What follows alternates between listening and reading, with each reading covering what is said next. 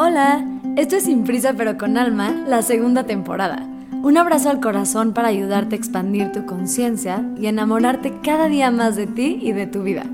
Yo soy Ali Begun, un metro y medio con mil lunares, que como tú estoy llena de curiosidad, emociones y ganas de evolucionar.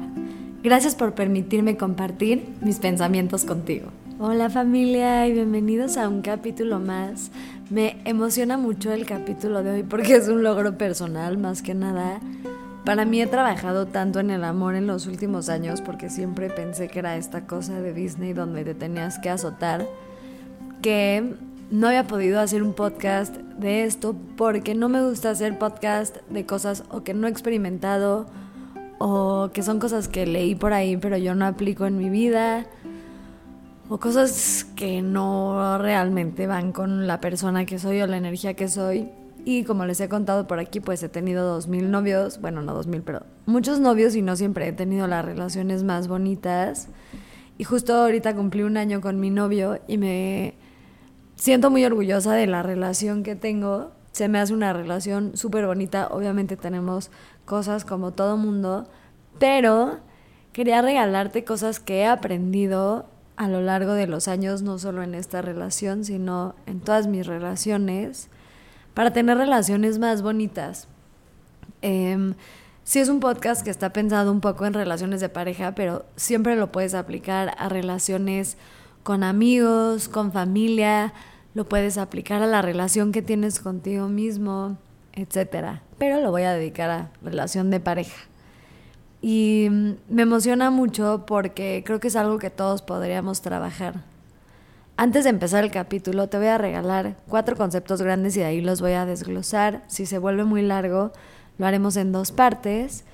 Pero de verdad, y, y te he dejado esta tarea mil veces, pero te la deseo que te la hagas todos los días o las veces que sea necesario, es que te tomes un segundo, o bueno, bastantes minutos más bien, para escribir, de verdad introspectar para ti qué es el amor.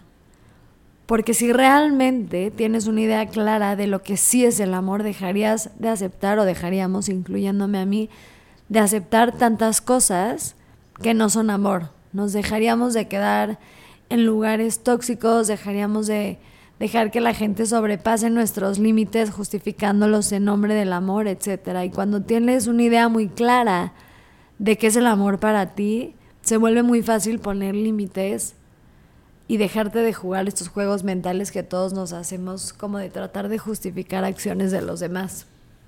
Entonces, nada, te deseo que te tomes un tiempo, incluyendo el amor propio, de tomarte unos minutos, pausar esto y nada más cuestionarte qué es el amor y lo tengas bien claro para que no dejes que nada que no sea amor entre a tu vida en general, en todo lo que hagas.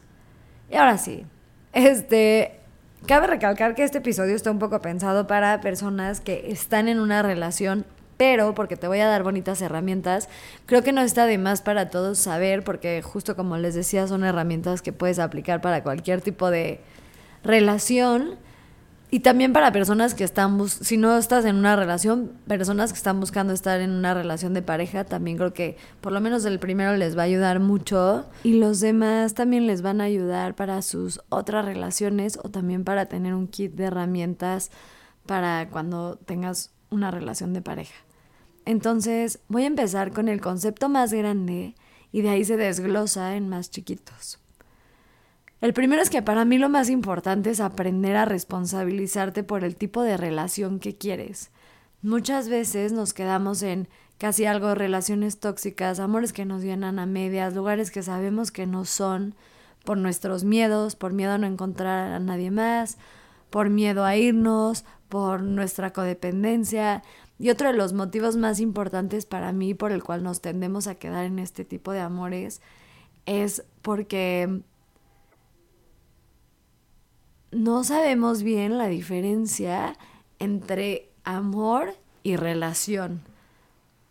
A mí me ha costado mucho tiempo que este concepto realmente se quede en mi alma, pero hay una diferencia enorme entre amar y que alguien te ame, porque también puede ser que sea mutuo, y que el amor sea el único ingrediente que se necesita para que una relación funcione. Se necesitan muchísimas cosas, muchísimas, y muchas veces ponemos el amor en un pedestal tan tan alto que se nos olvida que las relaciones, no el amor, las relaciones a largo plazo necesitan de mucho más que solamente un sentimiento. Y un dato curioso muy importante es que de hoy en día más del 50% de las parejas se divorcian, pero las parejas que menos se divorcian son las que tienen matrimonios existen los love marriages, que es que te casas por amor, y los arranged, arreglados, que son como los que te casas porque pues tus papás te dijeron. Hay menos divorcios en las parejas que se casan por arranged marriages y eso tiene que ver también con este concepto de que saben que tienen el compromiso de una relación, más no necesariamente el compromiso del amor. Y a veces las personas que, que tenemos relaciones por amor, nos dejamos llevar por este sentimiento en lugar de responsabilizarnos con que tal vez esa persona y yo tenemos cierta toxicidad, aunque hay mucho amor, nuestras formas de ser son tóxicas o tal vez nuestras familias son tan diferentes o una familia no acepta la relación, etcétera. No quiere decir que no se puede, solo quiere decir que te tienes que responsabilizar por el tipo de relación que sí quieres. Y bajo este primer concepto te quiero regalar un par de cositas. La primera es que nos encanta quedarnos en lugares donde no son. Es un poco como lo que estaba hablando.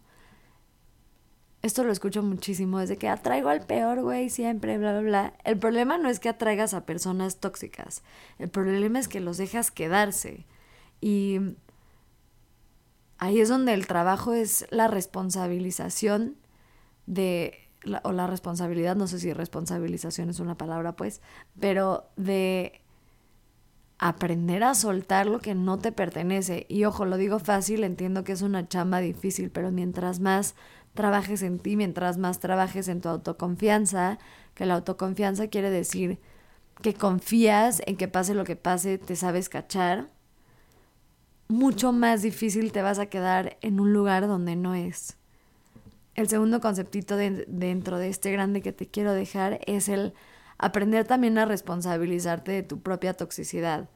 Para mí somos una generación, o por lo menos los últimos años he escuchado mucho el término él es un narcisista y él narcisista, y aunque sí creo que hay personas narcisistas, creo que, creo que usamos este tipo de términos muy fácil para culpar al otro, sin darnos cuenta de que nosotros también somos tóxicos y si tú no te responsabilizas por tu propia toxicidad y trabajas lo que a ti te hace tóxico, probablemente vas a repetir patrones o probablemente vas a seguir en relaciones tóxicas y en lugares donde no son. Te voy a poner un ejemplo para ponernos más personales, pero yo eh, soy muy tóxica en el sentido de que no digo lo que quiero, o sea, todo el tiempo pretendo que todo está bien. Soy muy como, ¿y qué sientes? Y no digo nada hasta que ya llegó a un momento en donde ya lo que me molestó, me molestó demasiado y ya no hay vuelta atrás. Entonces ya exploto y es algo mega tóxico mío y es algo que he tenido que responsabilizarme y cambiar porque lo que hace ese tipo de acciones es que cuando ya me enojo es un enojo que pues ni siquiera tiene ya mucha solución. Entonces es importante responsabilizarnos primero de nuestra propia toxicidad la tercera que te quiero dejar es también responsabilizarte de tus patrones. Siempre acabamos teniendo las mismas relaciones hasta que no cambiamos algo grande adentro de nosotros.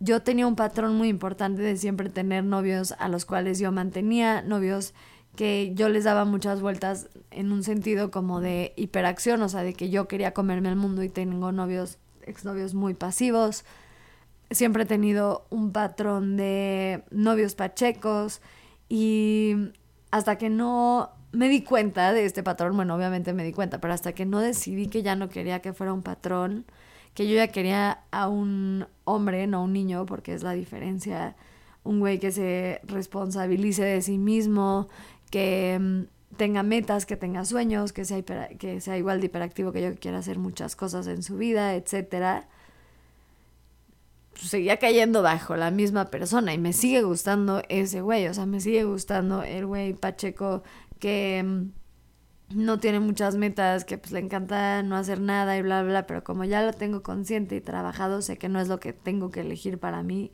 y no lo elijo por amor propio.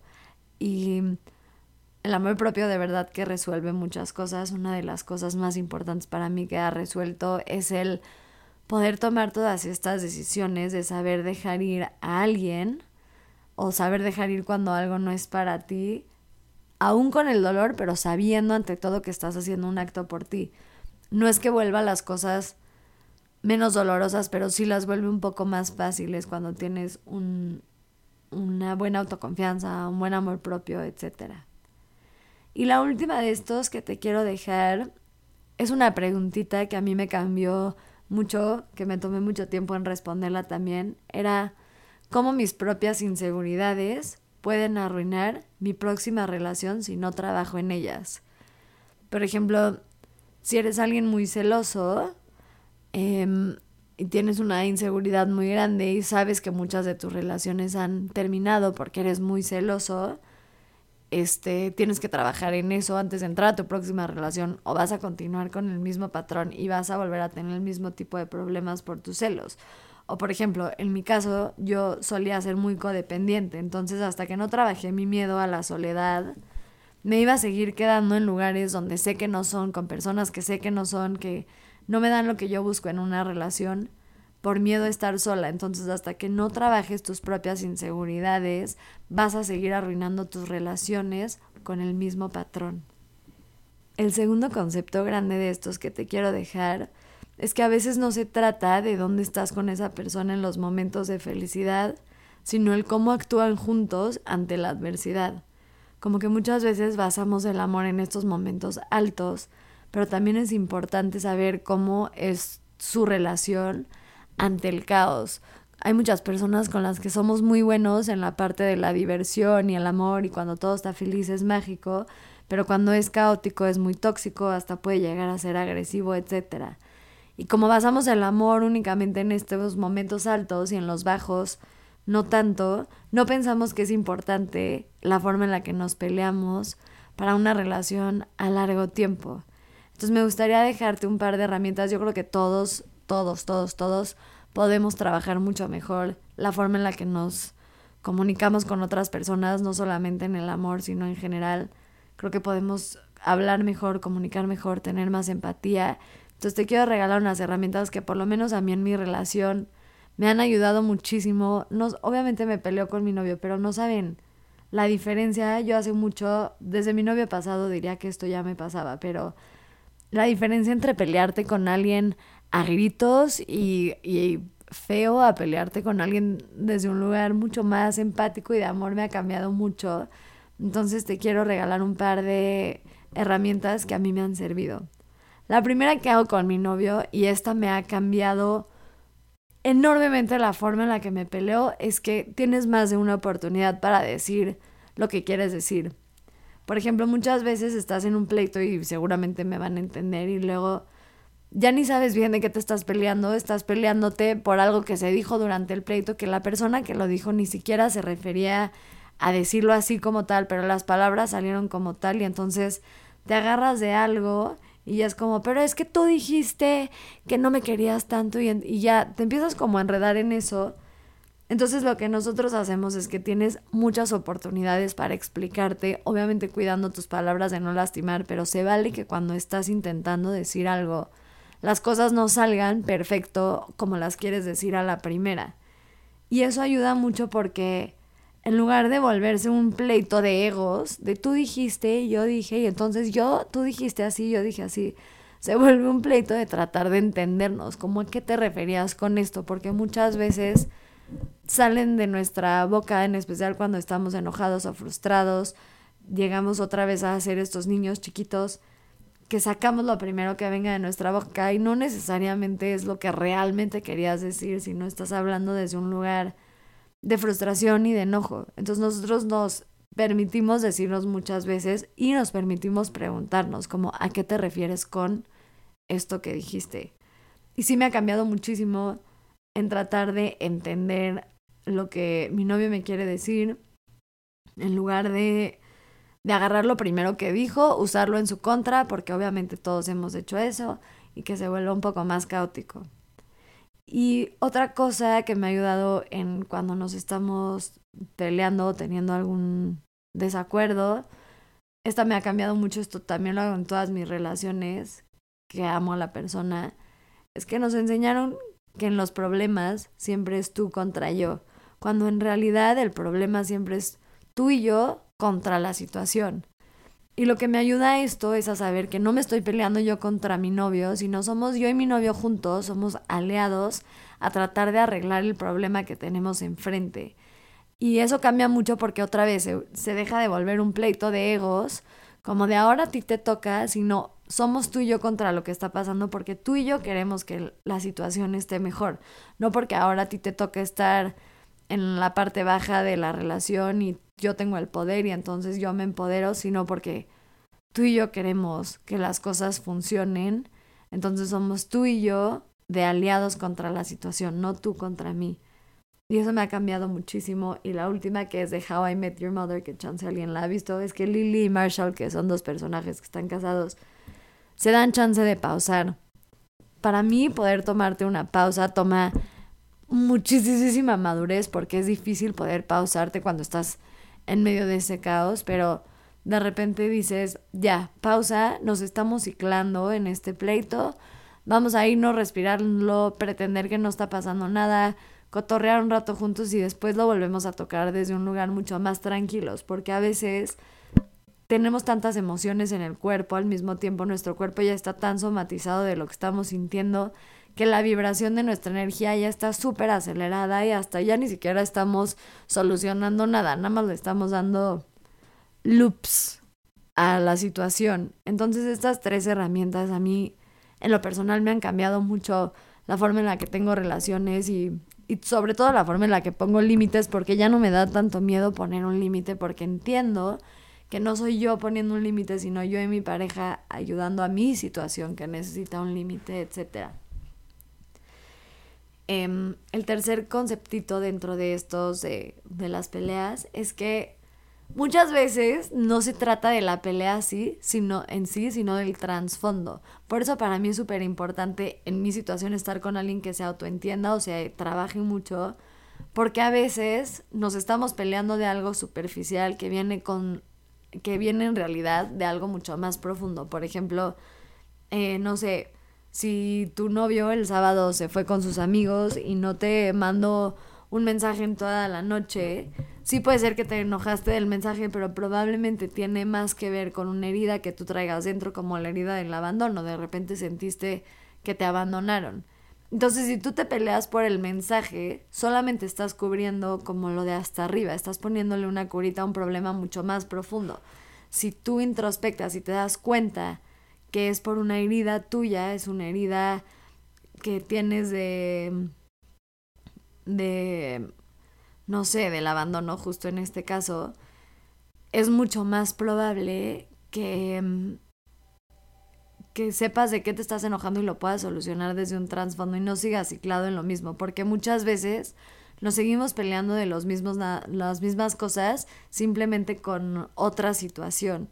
Entonces por eso yo les recomiendo mucho, para mí ir a terapias donde me doy cuenta justo de todas mis heridas y cuando me enojo con mi novio de algo, me freno y me pregunto mucho como realmente de qué estás enojada. O si estás enojada, por ejemplo, yo me enojo de que de que no, no, no nos hemos ido de viaje. Y para mí es muy importante viajar. Entonces, no es que me enoja que no, no nos hemos ido de viaje. A mí me enoja que he perdido una parte mía súper aventurera de ir y hacer cosas y pues desde que estoy en mi relación no lo he hecho. Entonces, en realidad no estoy enojada del viaje, estoy enojada de que me extraño, extraño una parte mía, una versión mía que me encanta y eso hace que para mí uno sea más fácil explicarle a mi novio qué es lo que qué es lo que me pasa y dos también aprender a dármelo yo misma.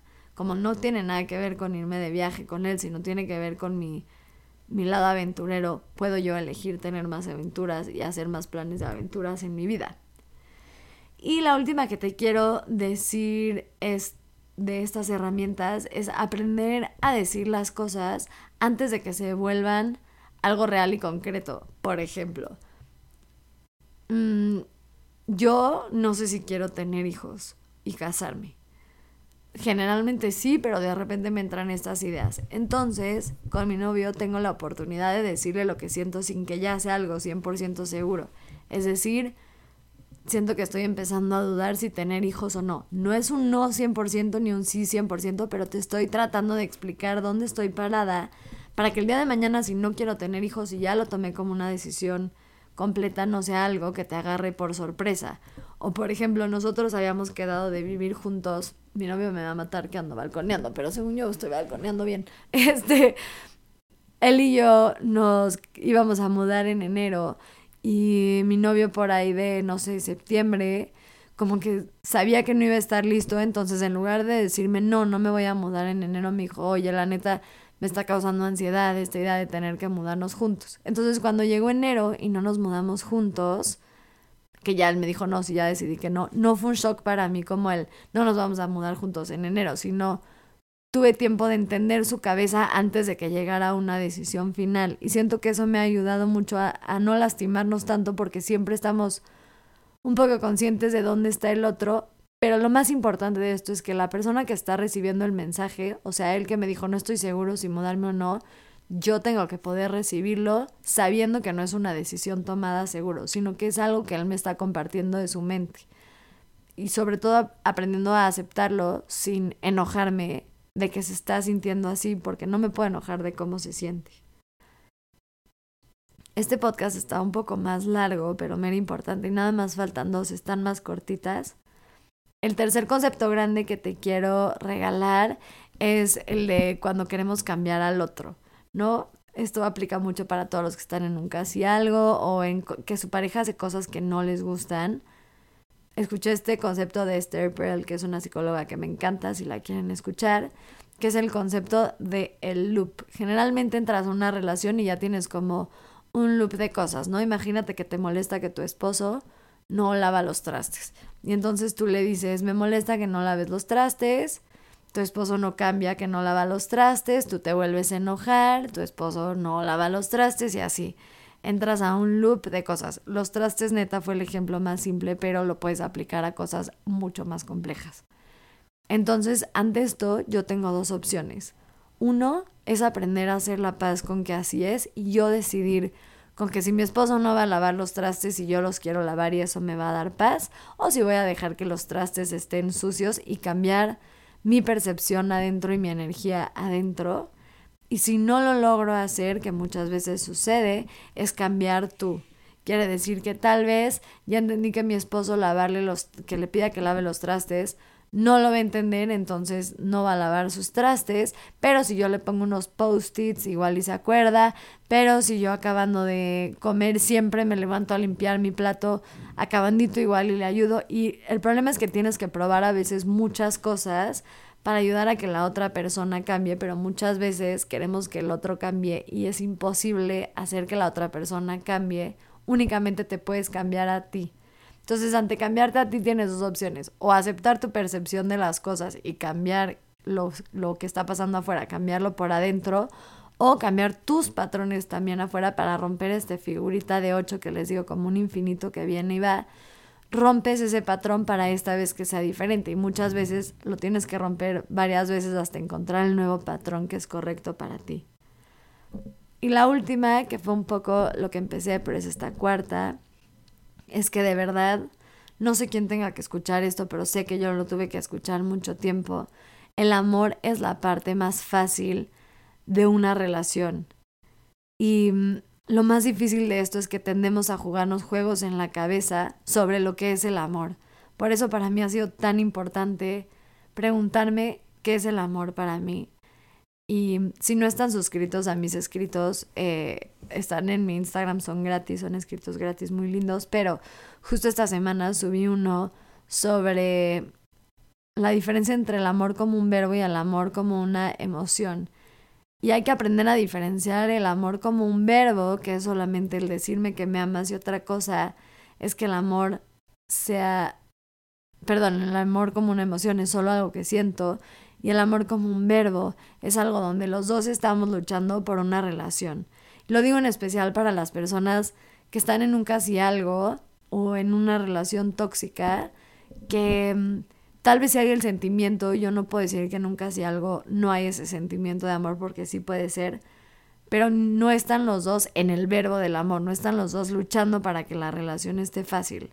Porque de verdad que el amor sí es la parte más fácil de una relación. Si no hay amor genuino como verbo, todo lo demás es técnicamente imposible.